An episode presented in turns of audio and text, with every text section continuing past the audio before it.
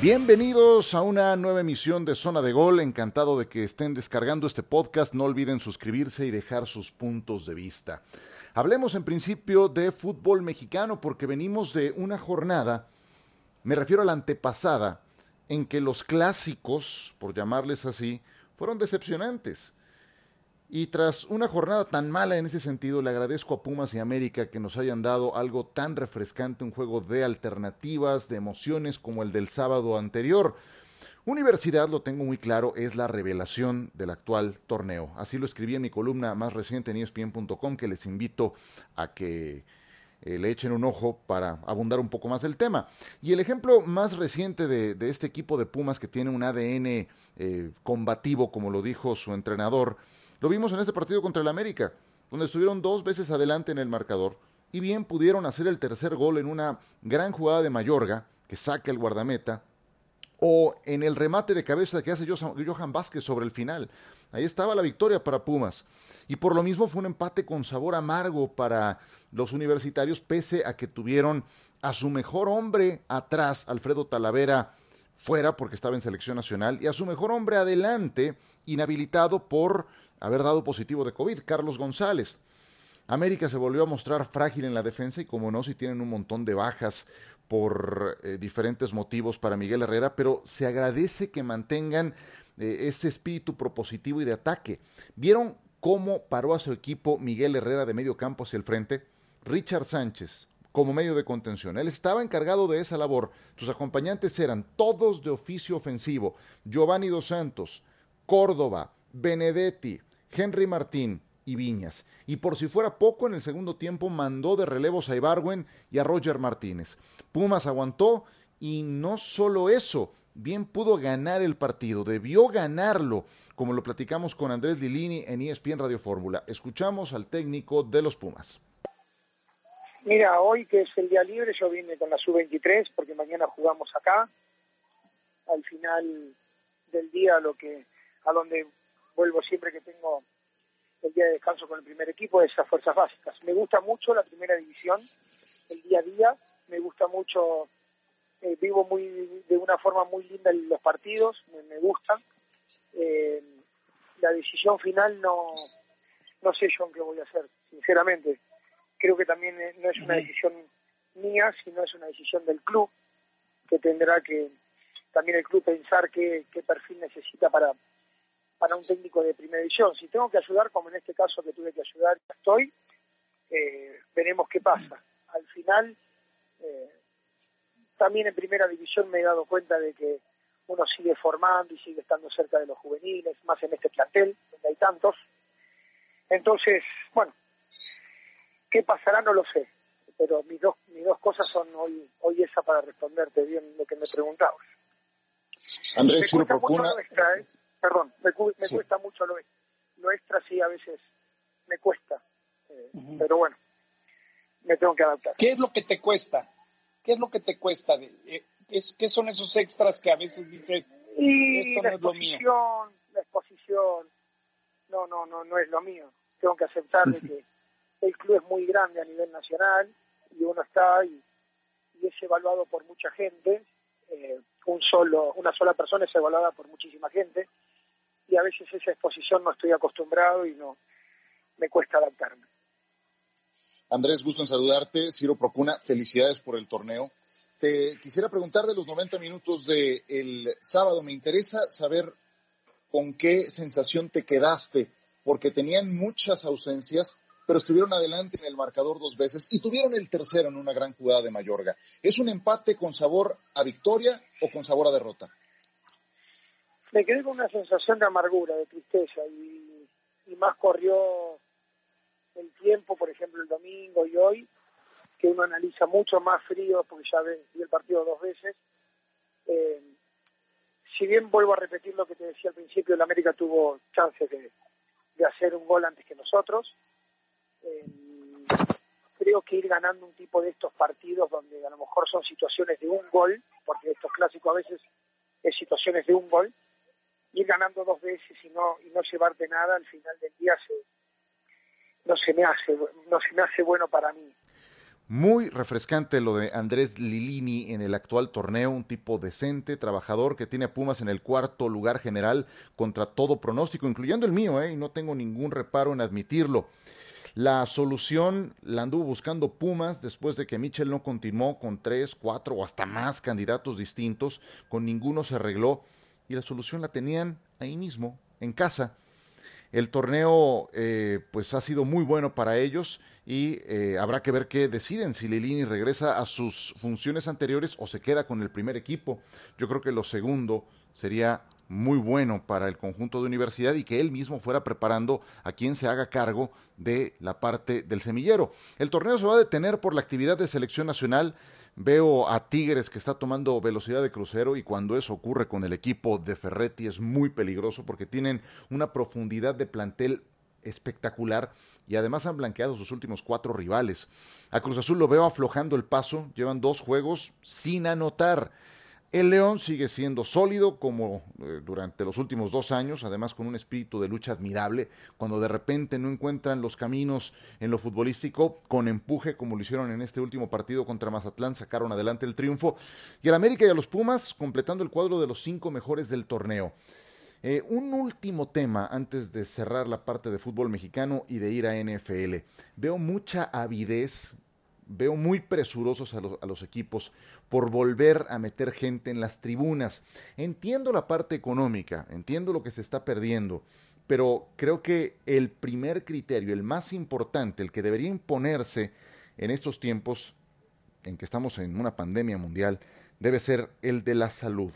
Abrir al 50% del aforo de los estadios me parece demasiado. Y no puedo hacer otra cosa más que contrastarlo con lo que está pasando en la NFL. Yo sé que son territorios diferentes, que son ligas distintas, deportes diferentes. Pero en la NFL, el estadio que más mete es al 25% de sus aficionados. Y eso es con escenarios de primer mundo, con accesos y espacios adecuados para efectos logísticos. Aquí eso no siempre lo tienes, así es de que el 50% del aforo me parece muy alto para efectos de dar un primer paso en relación a volver a meter gente en las tribunas. Ojalá no se equivoquen. Un error de planeación, que sabemos que en ese aspecto la Liga MX tiene su pata más frágil, planeación, un error en ese rubro puede costar muy, pero muy caro. Hacemos una pequeña pausa y hablamos de fútbol americano después de la semana 4 de actividades.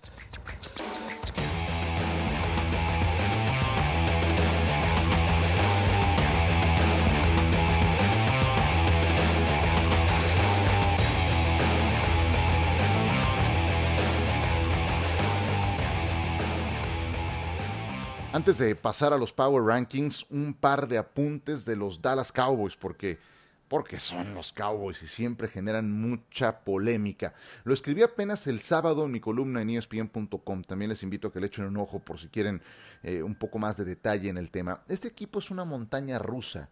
Drama, finales infartantes, montón de puntos, cientos de yardas, estadísticas infladas. Eso está fantástico para el rating. Yo no me pierdo un juego de los Cowboys, pero está pésimo para la estabilidad que necesita un equipo que pretende ser campeón.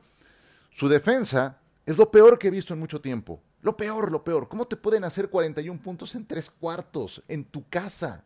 ¿Cómo te pueden correr para 300 yardas como les hicieron los Browns? Es de verdad ridículo. Dallas bien podría ir cero ganados, cuatro perdidos, porque ¿se acuerdan cómo fue su, su única victoria? De milagro ante los Falcons. Dak Prescott ha lanzado para 974 yardas en los últimos dos juegos. En los últimos dos juegos. Eso está padrísimo para efectos del contrato que le van a dar. Pero si les digo que esas 974 yardas han sido para dos derrotas, ¿de qué demonios sirve? Esto puede ser suficiente para que ganen su división, porque es malísima. Los otros tres equipos están muy debilitados. Filadelfia tiene 20 lesionados. Y no es por tirar nomás un número, ¿eh? En verdad, tiene 20 jugadores lesionados. Los gigantes y Washington, ahí sí son un desastre. Aún con jugadores sanos son malísimos. La división, claro que la puede ganar Dallas, pero de ahí al siguiente paso yo creo que hay un trecho todavía largo, a menos que mejoren la defensa y con este personal, la verdad, lo veo muy, pero muy difícil. Vamos pues con los 10 mejores, donde evidentemente no están incluidos los Dallas Cowboys. Número 10, comenzamos. Número 10 son los New Orleans Saints. A ver, confío en que New Orleans, aunque lleva dos ganados, dos perdidos, va a seguir en ascenso. En la medida en la que recuperen a Michael Thomas, porque no se va a pasar toda la campaña lesionado, se va a reponer del tobillo y que sigan explotando a Alvin Camara. Este último jugador es una de las armas más peligrosas de toda la liga. Fue un muy duro revés el que sufrieron en Sunday Night Football contra Green Bay, pero están de vuelta y ahora van a recibir a los Chargers. Tienen que ganar. Nueva Orleans, número 10. Número 9, Los Ángeles Rams padecieron para ganarle a los Giants, pero ahí la clave es que corran el balón. Eso es eh, lo que le descarga presión a Jared Goff. Malcolm Brown y Darrell Henderson, entre los dos en ese partido contra Gigantes apenas sumaron 59 yardas, pero esta vez su defensa fue la que los mantuvo a flote, así es de que los Rams están dando pelea en una división muy complicada y son número 9. Número 8, Tennessee. No jugaron, yo sé que no jugaron, habrá que ver qué tan mermados llegan al partido contra Buffalo. Dudo que vayan a vencer a los Bills porque fue una semana de descanso, entre comillas, para los Titanes, pero estuvieron en el ojo del huracán, con pruebas, pruebas, pruebas para descartar casos positivos de COVID. Van saliendo de esta, pero subrayo, no sé qué tan mermados vayan a llegar en una semana de descanso atípica. Eh, les respetamos su lugar dentro de los primeros 10 a los Titanes de Tennessee. Los que sí subieron un turno más son los Bucaneros de Tampa Bay, ya están en 7. Tampa Bay con Tom Brady, que se convirtió en el jugador más veterano en lanzar cinco pases de touchdown a sus 43 años y dos meses. Le plantó cara el novato Justin Herbert de los Chargers, pero logró remontar, perdía por 10 puntos. Y atención que visitan en semana corta a los Chicago Bears. Y luego el 18 de octubre, un juegazo imperdible contra los Packers para no perdérselo. Tampa Bay número 7. Número 6, Pittsburgh. No jugaron esta semana tampoco sin deberla ni temerla, tuvieron que quemar su semana de descanso por la posposición del juego contra los Titanes. Pierden un escalón, pero siguen en los primeros. Serán 13 juegos consecutivos los que van a tener sin respiro y el cierre de octubre les viene muy complicado. Día 25 contra Tennessee de visita. Y el eh, siguiente fin de semana, 1 de noviembre en Baltimore ante los Ravens. Eso está muy rudo. Número 5, Baltimore. Washington no fue parámetro, su último eh, rival, aquí también cae en un peldaño, pero igual fueron y le ganaron con autoridad por 14 puntos. Los Ravens, aún con una buena lista de pendientes, después de la arrastrada que les dio Kansas City, es un equipo al que le cuesta mucho trabajo remontar los partidos, porque no son explosivos por aire, necesitan una amenaza en el cuerpo de receptores. Por tierra son mucha pieza, Lamar sigue marcando diferencia, pero por aire le sigue costando. Baltimore número 5. Número 4, Buffalo siguen y siguen subiendo. Si no los han tomado en serio, es un grave error. Fueron a Las Vegas, le ganaron por un touchdown a los Raiders. Josh Allen, escuchen este dato, es brutal. El año pasado, después de cuatro juegos, Josh Allen, 60% de sus pases completos, tres touchdowns, seis intercepciones. Esta campaña, después de cuatro juegos, 70% de sus pases completos, 12 touchdowns, una intercepción. Yo sé que al principio le ganaron a Jets y a Miami, pero después a Rams y Raiders. Ahora les toca Tennessee y luego Kansas City. Y ojo, ya le sacan dos juegos de ventaja en su división a los Patriotas. La última vez que le ocurrió a New England ir atrás en su división por dos juegos fue en el 2002 y no clasificaron a playoffs. Buffalo entonces número 4. Número 3, Green Bay. Lo más sorprendente de Aaron Rodgers, que sigue teniendo un temporadón, es que esta temporada está operando con lo que tiene. Este lunes contra los Falcons tuvo lesionado a Davante Adams otra vez, pero sin su principal receptor, que es Adams, tiene marca de 7 ganados y 0 perdidos. Eh, esto nada más contabilizando las últimas dos campañas. Y también tuvo lesionado a su segundo receptor, a Allen Lazard. Aún así, en Monday Night contra Atlanta, cuatro pases de anotación, tres de ellos al mundialmente desconocido Robert Tonyan, eh, a la cerrada de segundo equipo, que llegó por la puerta grande a la NFL. Sí, cómo no, como agente libre en el 2017 procedente de Indiana State. Líderes de su división, los Packers, con cuatro ganados, cero perdidos, muy estables y con un coreback de cinco estrellas. Número dos, dijimos quarterback de cinco estrellas. Bueno, ahí tiene que estar también Russell Wilson con Seattle. Estuvo difícil su visita a la Florida, nadie dijo que iba a estar fácil. Eh, pónganse a ver, es nada más un, un vuelo de 8 o 9 horas tranquilamente. Es de costa a costa y de esquina a esquina en territorio estadounidense.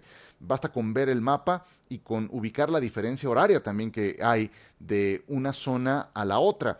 Y aún así, despegaron en la segunda mitad, concretamente en el cuarto cuarto, dos intercepciones a Ryan Fitzpatrick. Russell Wilson no solo te va a, no solo no te va a perder el partido, también te va a sumar y despegaron en el cuarto cuarto. En realidad Miami mantuvo cerrado el partido y con goles de campo de, de Jason Sanders.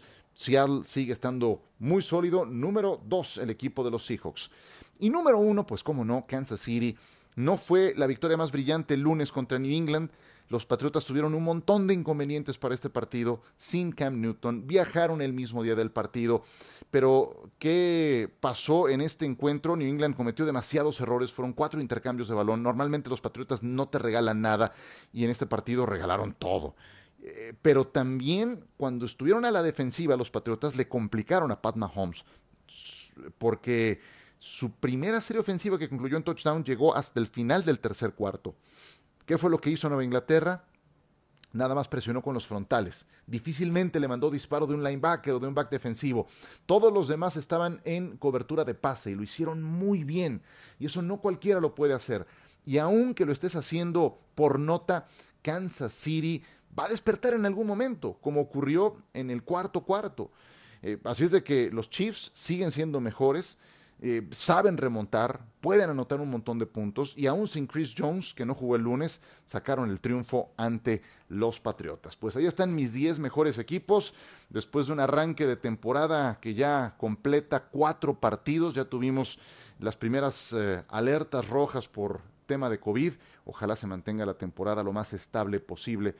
Eh, por lo pronto aquí seguiremos, despedimos esta zona de gol. Soy Ciro Procuna, gracias por descargarla. Suscríbanse y aquí nos saludamos muy, pero muy pronto.